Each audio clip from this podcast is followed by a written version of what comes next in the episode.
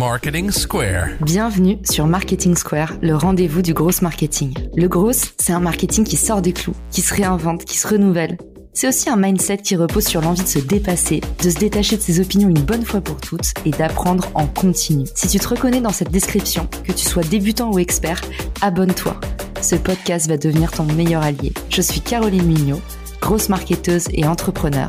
Et chaque semaine, je partage sans compter des astuces concrètes, des méthodes actionnables, des idées utiles pour faire grandir ton business et rester à la pointe des nouveautés. Si cet épisode te plaît, tu peux le partager en me taguant ou lui laisser 5 étoiles sur Apple Podcast. Le sponsor de ce mois-ci est Iconosquare, une plateforme française qui simplifie la gestion de vos réseaux sociaux. Pour beaucoup d'entre vous, l'analyse de la performance sur tous vos comptes sociaux, ça prend beaucoup de temps et ça part souvent dans tous les sens. En prenant ne serait-ce qu'un essai gratuit sur Iconosquare, vous allez pouvoir extraire des rapports détaillés et mieux comprendre où vous en êtes, que ce soit sur Instagram, Facebook, TikTok ou même LinkedIn. J'ai choisi ce sponsor parce que j'adore la plateforme, je l'utilise moi-même et surtout c'est une équipe hyper sympa et je sais qu'il le mérite. Vous trouverez le lien pour tester Iconosquare depuis les ressources de l'épisode. Bonjour à tous et bienvenue dans ce nouvel épisode de Marketing Square. Aujourd'hui, j'accueille Babor l'éléphant qui est auteur et créateur de contenu et on va descendre ensemble le sujet comment créer du contenu sur YouTube, les quatre phases de développement vidéo. Salut Babor, comment ça va?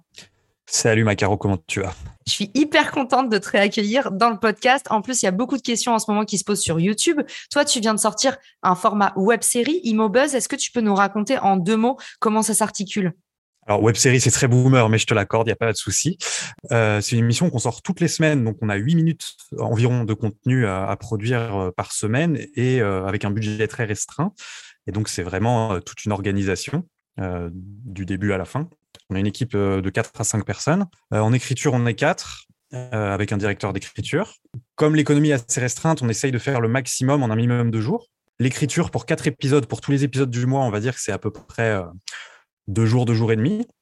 Et puis après, on affine parfois un petit peu euh, sur la, durée. Quoi. Et après les tournages, on essaye de tourner quatre épisodes en deux jours. Donc ça fait des, quand même des grosses journées, mais euh, on est assez efficace. Maintenant, on commence à prendre une certaine habitude. On en est au sixième ou septième épisode, je sais plus. Donc on commence quand même à, à capter le truc. On s'arrange techniquement pour que toutes les séquences tournées sur fond vert soient faites euh, la même matinée, que tous les lancements du présentateur euh, des quatre émissions soient faites au même moment, euh, ce, genre de choses. On essaie vraiment de beaucoup mutualiser pour rentabiliser notre temps le batching, c'est-à-dire faire les choses groupées au maximum, surtout quand on est en train de faire des tâches comme ça où il y a potentiellement du matériel de convoquer, des savoir des savoir-faire qui sont spécifiques. Je précise, je précise que Caro m'avait dit de pas trop faire d'anglicisme. voilà, c'est elle qui balance comme ça le mot batching.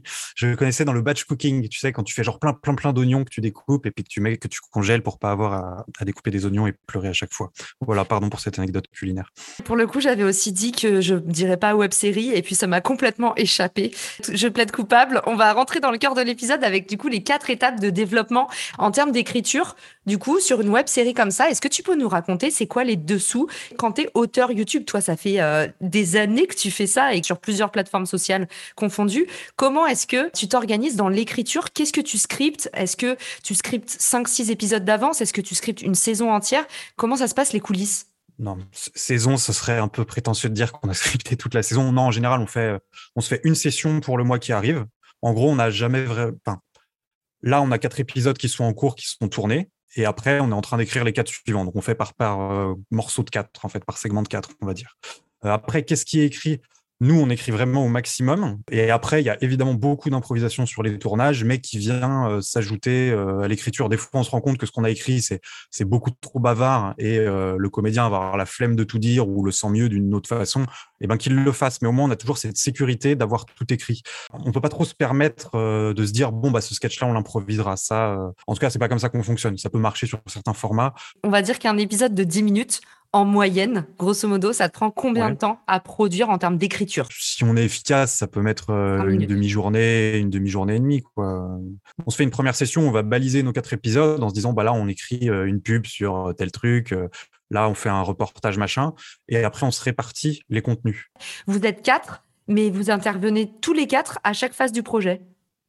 On brainstorm tous ensemble pour euh, trouver les grandes lignes de chaque épisode. Si par exemple on a un épisode thématique où ça nous arrive, là on prépare un épisode spécial Ukraine, tu vois, Et après, on se répartit le travail pour ce qui est de faire le, détail parce que c'est plus efficace de brainstormer à plusieurs sur les grandes lignes, mais après, c'est plus efficace quand tu dois, par exemple, faire le dialogue, d'être tout seul, quitte à ce que les autres relisent derrière et repassent pour s'assurer qu'on ait euh, le meilleur texte possible à la fin.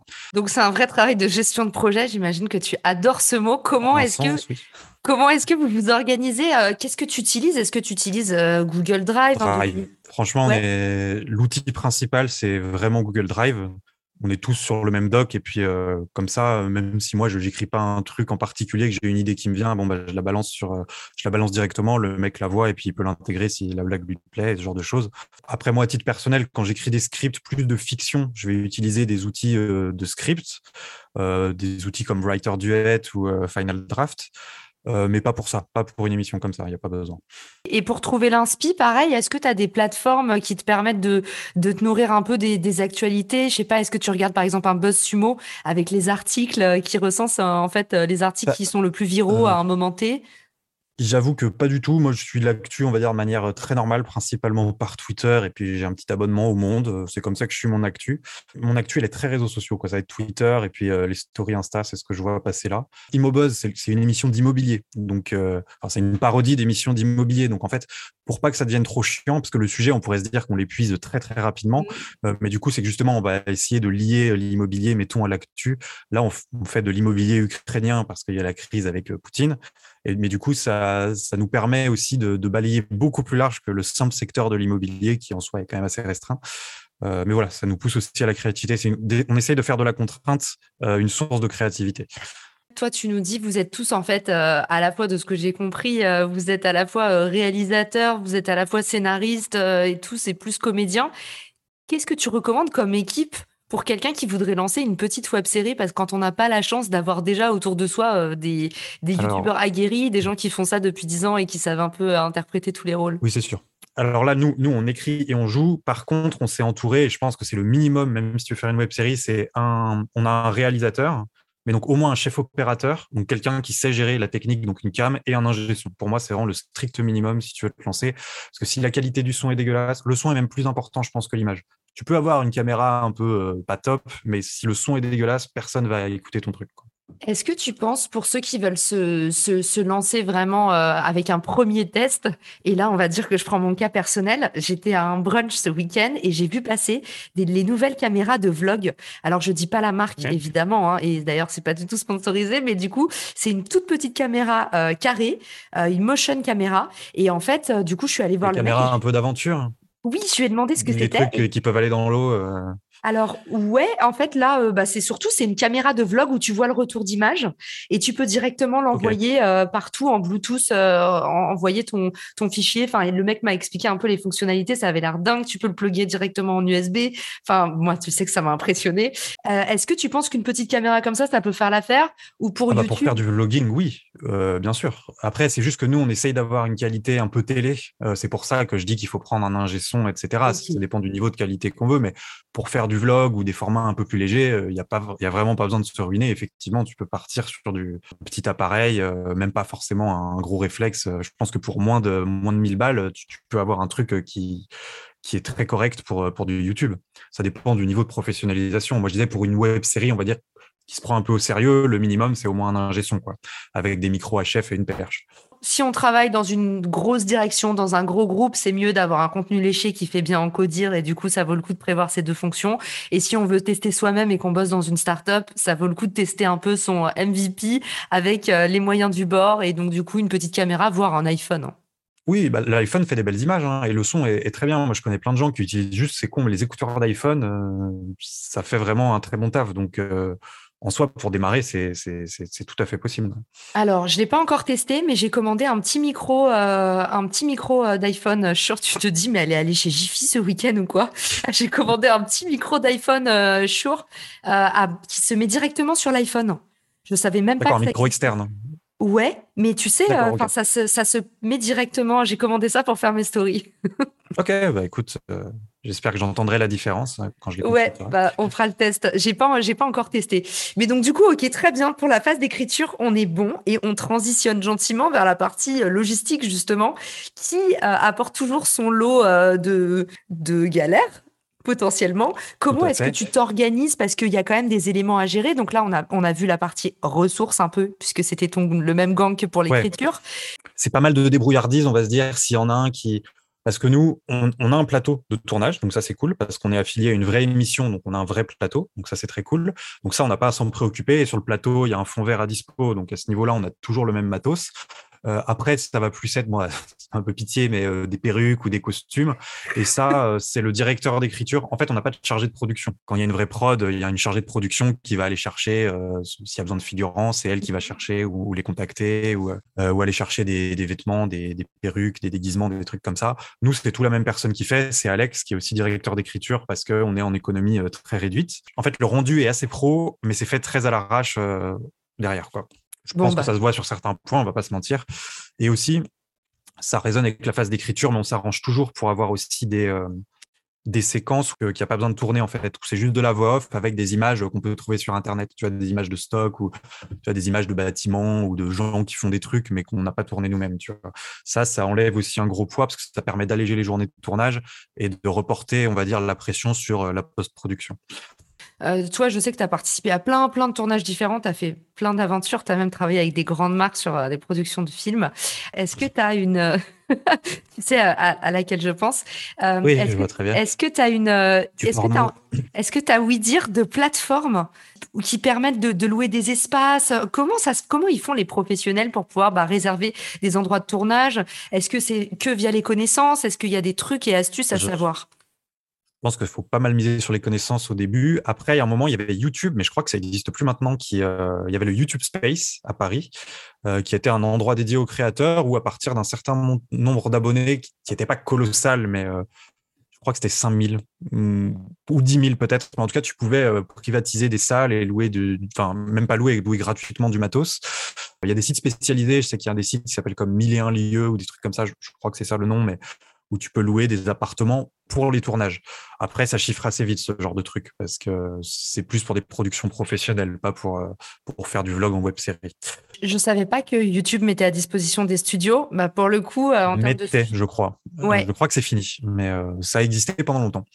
Et en fait, ce qui est marrant, c'est qu'ils mettaient à dispo un décor qui tournait chaque année ou tous les six mois, je sais plus. Donc à un moment, il y avait un, un décor d'Élysée. Donc, si tu voulais tourner et faire genre, tu étais le président, ben, tu pouvais y aller sur, sur les six mois. Voilà. Trop sympa. Et, euh, et, alors maintenant, à Paris, moi, je sais que j'en connais beaucoup qui vont à l'Anticafé, euh, qui proposent justement bah, des studios à louer pour pouvoir faire un peu de captation vidéo.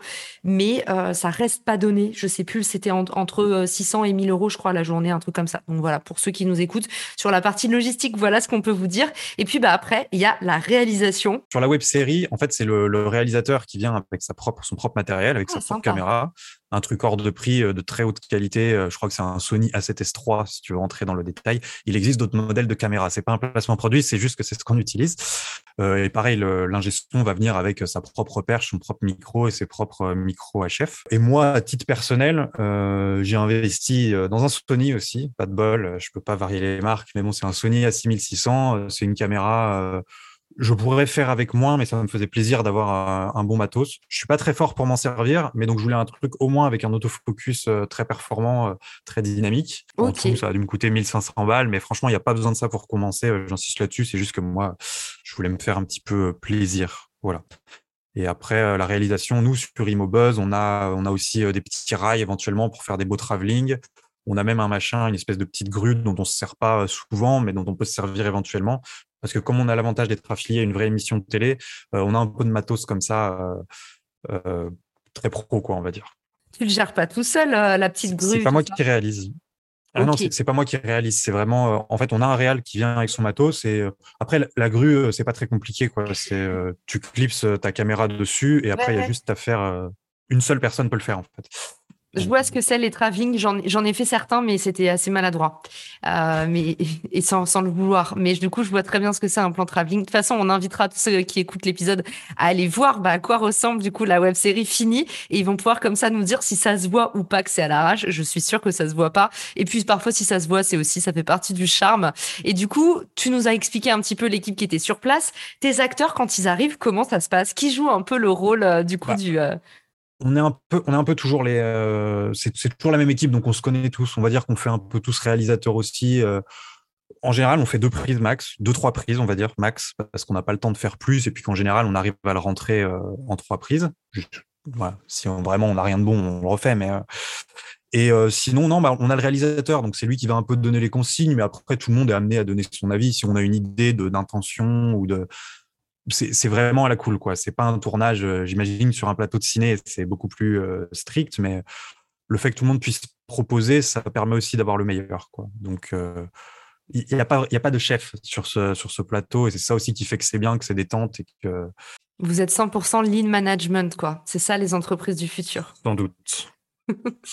Et du coup, euh, du coup, sur la partie réalisation, tu nous as dit que tu étais pas mal assisté. Quand on n'a pas la chance d'être assisté, qui est-ce qui doit être présent sur le plateau? Peut-être comment on fait? Est-ce que tu as des trucs et astuces pour sourcer euh, des figurants, des professionnels? Est-ce que vous passez par euh, Fiverr? Est-ce que vous passez par Malte? Est-ce qu'il y a d'autres plateformes? Non, mais tu rigoles, mais justement, on connaît pas. J'avoue que je sais pas. Je sais qu'il y, a des sites genre figurant.com où tu, peux trouver et proposer des, annonces de casting, etc. Mais nous, on se sert pas de ça. On fait appel à nos potes de YouTube, etc. En fait, on n'a jamais besoin de figurants sur Imobuzz. On est déjà quatre, donc on doit déjà tous se trouver des rôles. Et en plus, il y a, un segment à la fin de l'émission, euh, généralement une interview où on fait venir un invité euh, comme ça, il a son moment à lui de 3-4 minutes. Euh, mais bon, en général, on va taper dans les gens qu'on connaît. On connaît vraiment plein, plein de gens de l'audiovisuel. Donc, euh, J'imagine. En, moyenne, tu dirais un épisode de 10 minutes. Combien de temps est-ce que ça met à produire? Est-ce que c'est un cliché de dire souvent tu le fais en une seule prise? L'autre jour, j'avais un espèce de monologue, je l'ai passé du premier coup. On a refait d'autres prises derrière où j'ai été mauvais à chaque fois. On aurait pu garder la première au final. On a retenté quand même pour essayer d'avoir autre chose, mais au final, on a gardé la première qui était la seule correcte. Donc, on aurait pu, mais par sécurité, c'est quand même toujours bien d'en faire deux parce que parfois, tu peux avoir euh, sur une prise, sans t'en être rendu compte, un bout de perche qui dépasse ou toi, tu as un peu ripé, mais le, moment, on s'en est pas forcément rendu compte. C'est toujours bien en sécu pour le montage d'avoir euh, deux à trois prises, on va dire. Et différentes pellicules, au cas où. Évidemment, évidemment, dans ton siècle, sans doute. du coup, dernière partie, la partie diffusion. Euh, ça, c'est le gros écueil en général. On s'imagine en production de contenu souvent. Donc toi, tu diffuses, tu diffuses avant d'avoir post-produit. Donc toi, tu fais pas de montage. Mais tu nous as dit que tu déléguais cette partie-là? Ah non, tu bah, fais. Je, délègue, mais on peut en parler. C'est-à-dire qu'il y a quand même ah. nous, dans, notre cas, c'est le réalisateur qui prend en charge le montage, ce qui n'est pas, ce qui est pas du tout toujours le cas. Mais lui, il est monteur aussi, il fait ça super bien. Ok. Euh, donc voilà. Mais c'est vrai que c'est, euh, c'est une écriture à part entière. En fait, il y a, y a, trois écritures. Tu as l'écriture pure du début, tu as la réalisation et tu as le montage qui peut, qui ramène vraiment un vrai rythme. En fait, le montage, c'est hyper important. Ça peut permettre de sauver des prises ratées, ça peut permettre de dynamiser des séquences. Euh, souvent, il y a une vraie écriture. Souvent, nos interviews, par exemple, elles sont très longues et on enlève, allez, on va dire, euh, un tiers des vannes juste pour dynamiser et, euh, et, rendre le truc le plus efficace possible. Donc, c'est quand même vraiment important. Et après, on peut diffuser. Ok, alors du coup, pour ceux qui veulent monter, enfin faire monter leur vidéo, c'est quoi pareil le temps, si on devait cartographier un petit peu, c'est quoi le, le, temps moyen de montage d'une vidéo de 10 minutes? S'il n'a pas à chercher de, on va dire, de ressources externes, euh, ça peut aller très vite. Hein. Franchement, en deux heures, tu peux faire un montage de 10 minutes si, euh, si tu es efficace. Ce qui va prendre du temps, c'est par exemple, quand je te disais, on fait des fausses pubs où on tourne juste les voix off. Euh, bah, lui, il va devoir aller chercher plein d'images à droite, à gauche. il va devoir rajouter des petits effets. Tu vois, nous, à chaque fois, on crée une fausse agence immobilière dans chaque émission. Et eh ben, il faut qu'il fasse un logo. Donc ça, ça veut dire qu'il faut qu'il s'enlève de son logiciel de montage qui prennent, euh, qui s'emmerdent à prendre 20 minutes pour faire un petit logo. Et ça, du coup, ça, c'est du temps en plus. Donc euh, là, tu arrives vite à une demi-journée, voire une montée de montage, euh, dès que tu as ce genre de, petites fantaisies ou de petits trucs. Quoi. Ça peut très vite monter. Trop bien. Après le montage, il y a une autre étape que j'oublie encore ou est-ce qu'on passe à la diffusion? Ah, je sais pas. Est-ce qu'à ce moment-là, peut-être vous le faites tester, le contenu? Non, on le fait pas tester, on le teste entre nous. on reçoit une, V1 en général. le monteur nous envoie une V1. Et après, on lui dit ah bah là euh, peut-être qu'on peut resserrer un peu telle partie parce que c'est un peu trop bavard. Euh, là, euh, là j'aurais enlevé cette vanne. Bon, c'est plus des petits retours. En général, c'est assez proche de ce qu'on va garder. et après, le monteur fait ses petites modifs. Et après, s'il y a une dernière étape, c'est le mixage. C'est-à-dire que l'ingé son va faire toute une repasse sur le son pour s'assurer que les niveaux sonores soient bien équilibrés, que les voix sont toujours audibles par rapport à la musique et ce genre de choses. Voilà. Après, sur un vlog, il n'y a pas besoin de faire ça. Moi, quand je fais des vidéos, je fais très très peu de, je touche à peine au son, voilà. Mais sur une émission comme ça, on essaye que ce soit le plus quali possible au son et à l'image. Ok, trop bien. Et eh ben, partie diffusion, ça y est. Comment est-ce que tu fais pour maximiser la diffusion de ton contenu? Parce que ce que j'allais dire tout à l'heure, c'est qu'en général, on a tendance à penser que une fois qu'on appuie sur le bouton, c'est fini. Et en fait, euh, bah, c'est une vraie grosse euh, deuxième partie de travail qui commence Comment est-ce que toi, tu synchronises, peut-être tu fractionnes ton contenu pour, euh, pour maximiser la, visibilité de ce que tu produis? Sur un truc comme ImoBuzz, je suis assez partisan de mutualiser les vues au même endroit. Donc, on va pas poster l'émission sur Insta et sur YouTube et sur machin. On poste l'émission sur YouTube et on relaie le lien de la vidéo YouTube euh, sur Insta, sur Twitter et sur nos autres réseaux. Mais euh, moi, je suis pour que les vues se fassent au même endroit. Quitte à ce que les gens n'y aillent pas, S'ils ont la flemme de cliquer sur le lien euh, sur Insta et qu'ils veulent pas voir la vidéo YouTube, tant pis. Euh, mais voilà, au moins, ça fait le maximum de vues euh, en un point, en un endroit. Après, moi, à titre personnel, j'ai pas mal de réseaux différents. Quand je produis du contenu, j'essaye toujours de le mettre là où c'est le plus pertinent en termes de réseau. Par exemple, je poste souvent mes trucs et sur LinkedIn et sur TikTok, parce que quand je fais des parodies de, de millionnaires ou de trucs comme ça, parce que ça résonnera le plus sur ces deux réseaux-là. Euh, après, quand je fais des trucs un peu plus buzz, euh, un peu des parodies de format euh, qu'on va trouver sur Facebook, je vais évidemment le balancer sur Facebook et aussi sur Twitter parce que ça retweet pas mal, pas sur Instagram par exemple. Euh, voilà, donc j'essaye vraiment d'adapter le contenu euh, au réseau et c'est pas parce que j'ai fait un truc que je me sens obligé de le, balancer sur tous mes réseaux. J'essaye de le faire là où c'est le plus pertinent.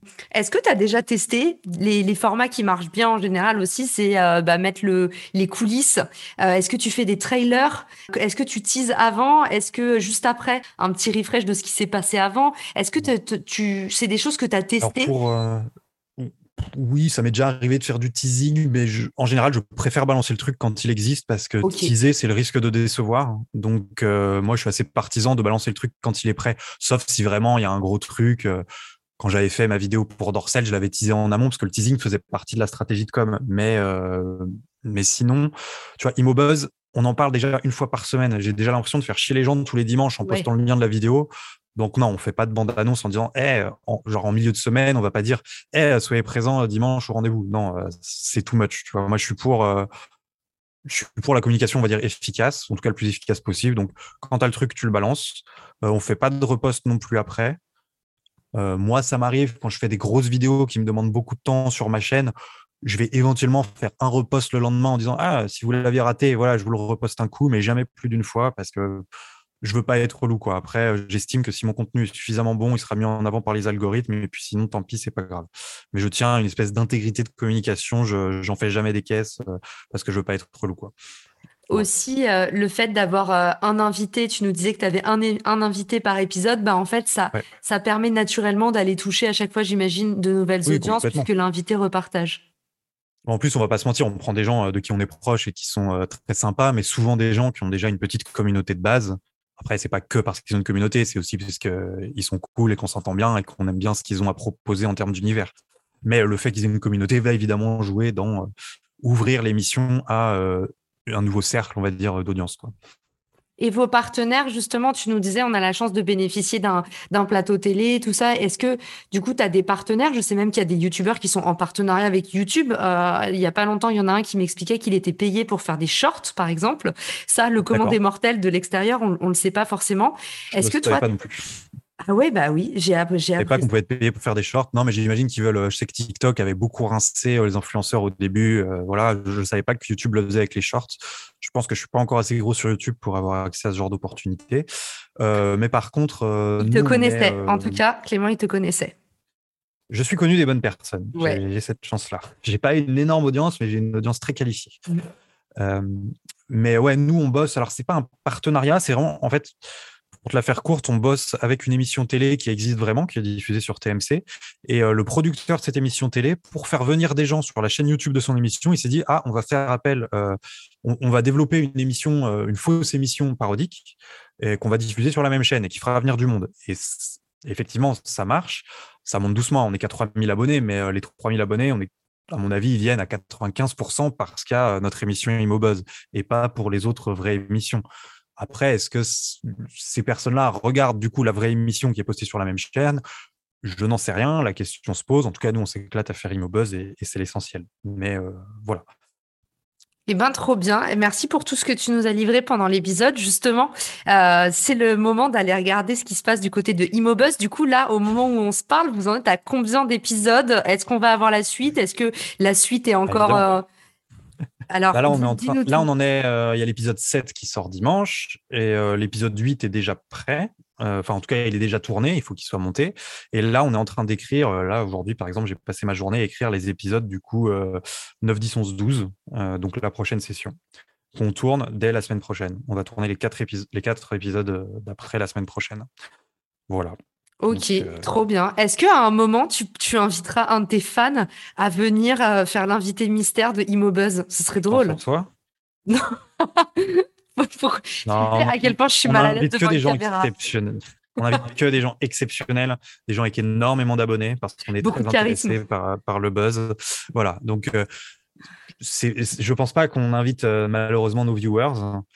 Mais, euh, mais voilà, croyez en vos rêves et n'abandonnez jamais. Vous pourrez avoir votre propre buzz j'espère, un jour. Voilà, Est-ce qu'on peut t'écrire quand même quelque part? Est-ce que tu réponds sur un, sur un de tes formats? Euh, oui, oui. Alors sur Insta, si on m'envoie un truc intéressant, je réponds.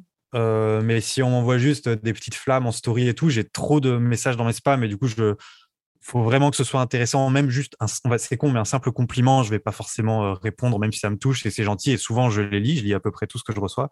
mais il faut vraiment qu'il, va dire, qu'il y ait une valeur ajoutée à ce qu'on me, ce qu'on m'envoie. Sinon, j'ai pas trop le temps. j'estime que je suis suffisamment inspirant et que je donne suffisamment aux autres gratuitement pour, euh, pour que ça suffise.